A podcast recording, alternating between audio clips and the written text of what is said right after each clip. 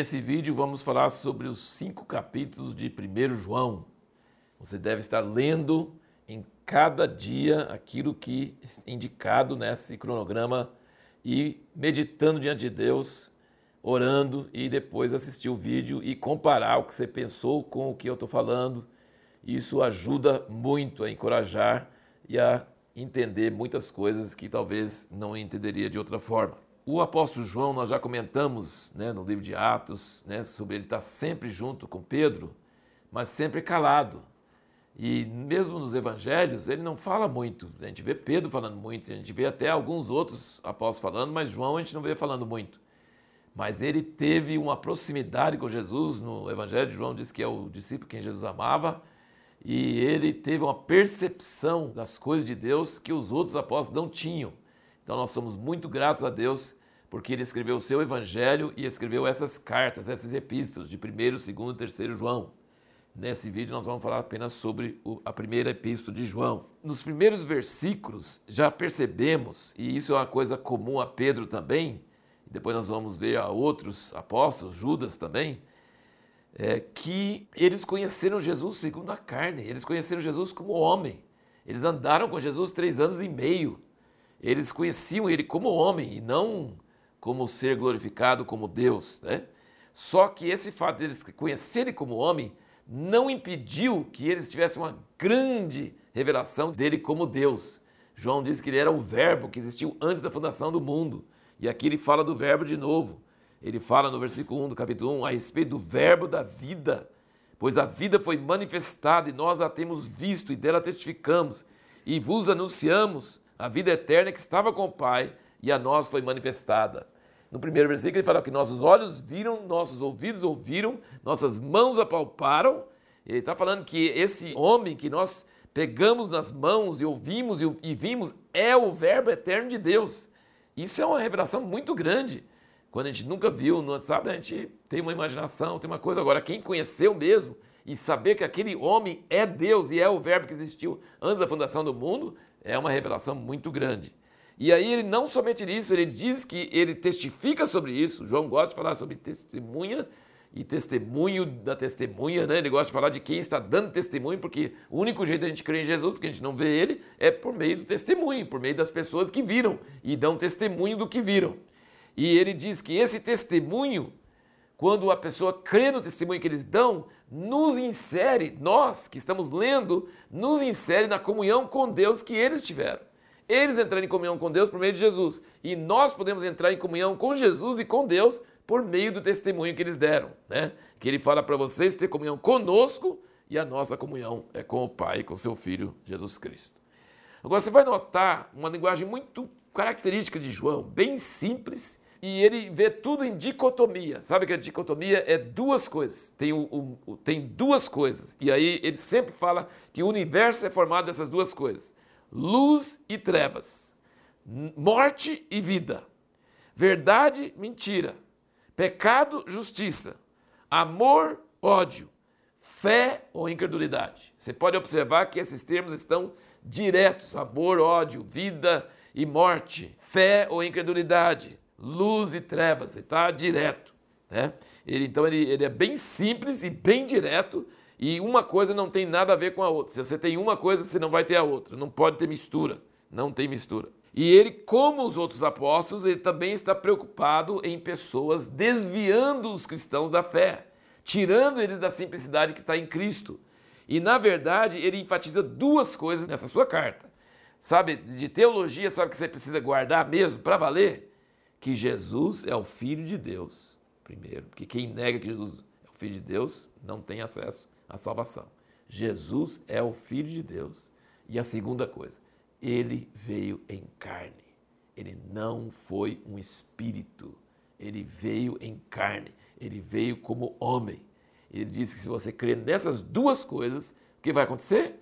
Você vai receber o Espírito Santo, o Espírito da verdade. Você vai andar na luz, você não vai andar em trevas, com hipocrisia, escondendo seus pecados. Você vai estar confessando seus pecados, andando na luz, sendo perdoado, e você vai amar. A prova que a sua fé é genuína é seu amor. Se você diz, não, eu amo a Deus, mas não amo as pessoas, esse esse amor não, não é verdadeiro, porque o amor, amar a Deus que não vê, não tem sentido nenhum. Tem que amar as pessoas que estão na nossa frente e que às vezes nos prova muito amor e fica difícil de amar.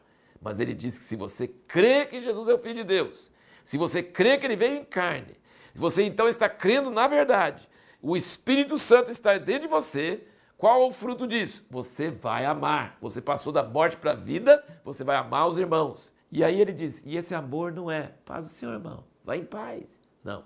Esse amor é, ele está passando fome, você vai dar você vai ter obras, você vai mostrar esse amor com coisa prática. Esse é, é mais ou menos um resumo da mensagem desse livro maravilhoso de 1 João.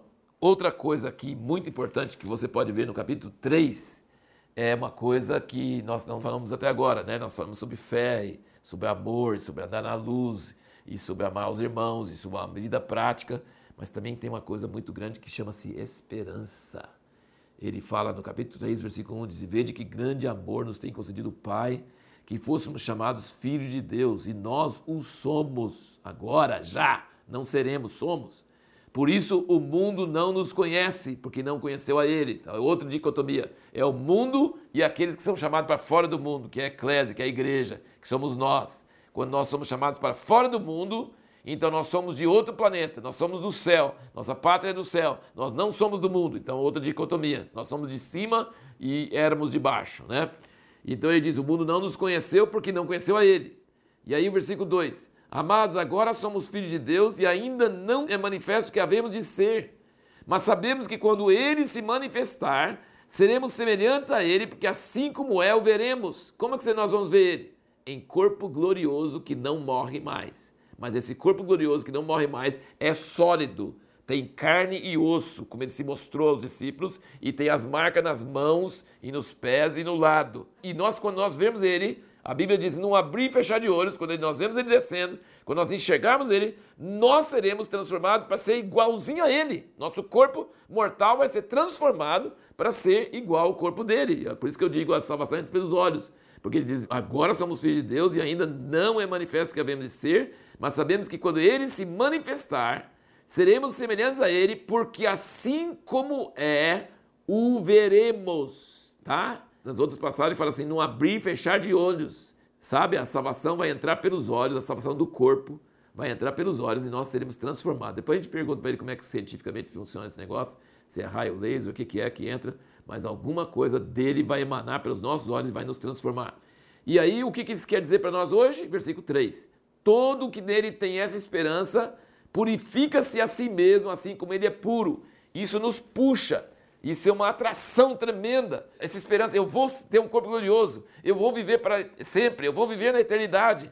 Então essa esperança me anima até aquela diligência que eu falei em 2 Pedro, ter, ser dirigente, a santificar, a purificar, a preparar para que quando ele vier a gente esteja por dentro transformado e só falta transformar por fora. Outra coisa assim muito importante aqui no capítulo 2, ele diz o seguinte, isso é muito importante, versículo 15: "Não ameis o mundo". Esse livro aqui do Watchman Nee, Não ameis o mundo, é um livro fantástico. Não deixe de ler. É um livro que explica o que, significa esse negócio de não amar o mundo, sabe? O que, que é o mundo, biblicamente. Não ameis o mundo, nem o que há no mundo. Se alguém ama o mundo, o amor do Pai não está nele. Está vendo a dicotomia? Se o amor do mundo não tem o amor do Pai. Porque tudo que há no mundo, a concupiscência da carne, a concupiscência dos olhos e a soberba da vida não vem do Pai, mas sim do mundo. Ora, o mundo passa é a sua concupiscência, mas aquele que faz a vontade de Deus permanece para sempre. Então, amar o mundo significa amar as coisas materiais, amar as coisas aqui da terra, se apegar a essas coisas. E se se apegar a essas coisas, é quase igual uma pessoa que está num restaurante e se apega ao menu. E quando o garçom quer pedir, pegar o menu, ele, não, não, quero menu. E ele fica só com o menu e ele vai ficar sem a comida. Então para com isso, deixa ele levar o menu embora, porque vem a comida. Entendeu? Então, quem ama o mundo, ama as coisas aqui da terra e não entende que as coisas do céu são muito melhores. Deixa aí, vai embora. Então, qual a prova, maior sinal de que alguém tem uma fé genuína no Evangelho? Amor. Ele diz aqui claramente. Se você ama os irmãos, é sinal que você passou da morte para a vida. E esse amor não é de chorar, de romance, de abraçar, de cumprimentar. Não, esse amor é de dar. é de dar a vida, de dar os bens, de ajudar as pessoas. Esse amor é a prova que a fé é genuína. E a pergunta que nós temos no próximo vídeo é qual o conceito que João tinha da verdade? Por exemplo, o que, que é? Pilatos perguntou para Jesus: o que, que é a verdade? O João pensava o que sobre a verdade? A verdade está contida em algum livro, a gente pega e decora. O que, que João pensava sobre a verdade? O que, que é a verdade?